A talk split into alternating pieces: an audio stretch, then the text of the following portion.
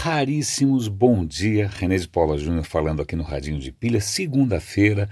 E eu adoraria estar gravando isso naquelas circunstâncias um pouco mais favoráveis tecnicamente, com um pouco mais de esmero, um pouco mais de capricho, mas hoje a conexão aqui da Vivo, a minha fibra ótica, deu problema, coisa raríssima, porque normalmente o serviço deles é muito bom, então acabei perdendo tempo com isso e não vou ter como fazer tudo como eu gosto de fazer.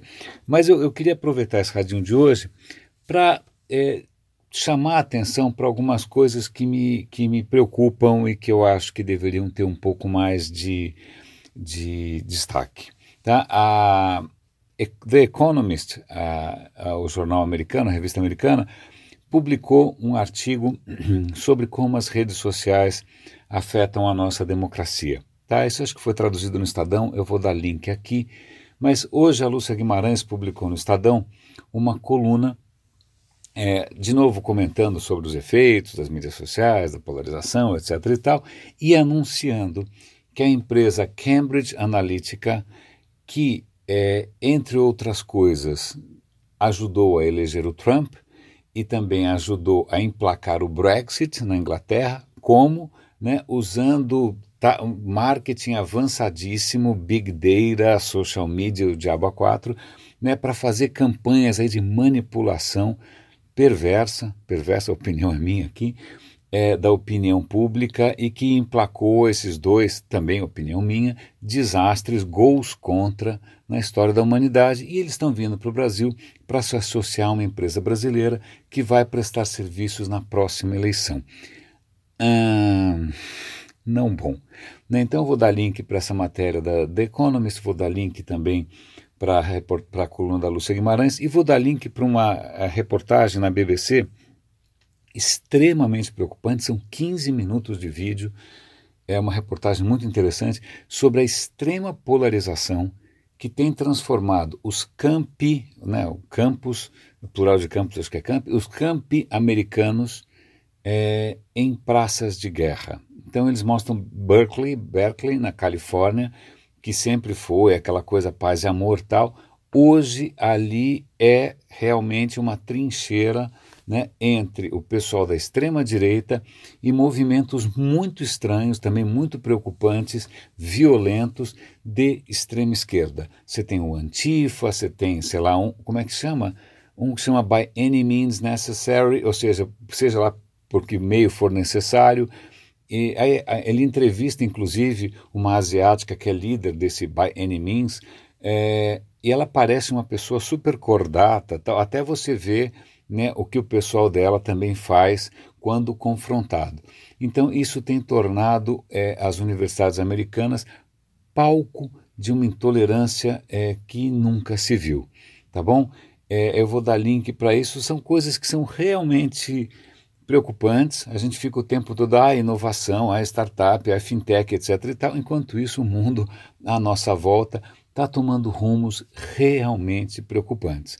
Né? Eu acho que o novo pão e circo hoje não é mais pão e circo, né, para distrair a plebe rude, mas o novo pão e circo aí é, é séries, né?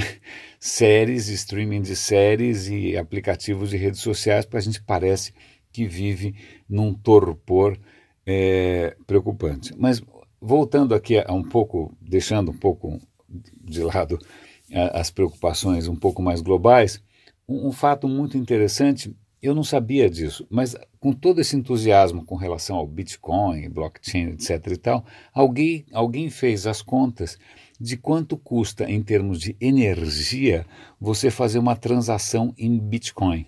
O que acontece é que Bitcoin ele demanda tanta computação, tanta. Eu, eu já conheci um ex-chefe meu, ele minerava bitcoins com computadores, eu não lembro se era na Islândia ou na Finlândia. Era num lugar absolutamente gelado, porque nesses lugares a conta dos computadores é mais barata, porque não precisa de ar-condicionado. É tão frio que você não precisa refrigerar os computadores que ficam lá minerando os bitcoins. Pois bem, é tanta energia envolvida nessas operações de Bitcoin que uma transação em Bitcoin equivale à conta de energia elétrica de uma casa média por algumas semanas. Né? Então fica todo esse papinho, ah, mas na verdade tem um mega footprint, né? um footprint. É, agora vamos pensar como é que a matriz energética de cada país, né? se for nos Estados Unidos, a matriz energética usa muito carvão. Né? Então, só para a gente lembrar que é, o digital não é tão digital assim, né? que ele tem também impactos é, um pouco inesperados. Eu acho que eu tenho mais alguma coisa para comentar com vocês. Hoje está sendo um radinho um pouquinho mais, mais rápido e um pouco mais superficial, mas é porque realmente essa história da Vivo me, me atrapalhou um pouco. Deixa eu ver, tem uma outra coisa interessante. Ah, ok.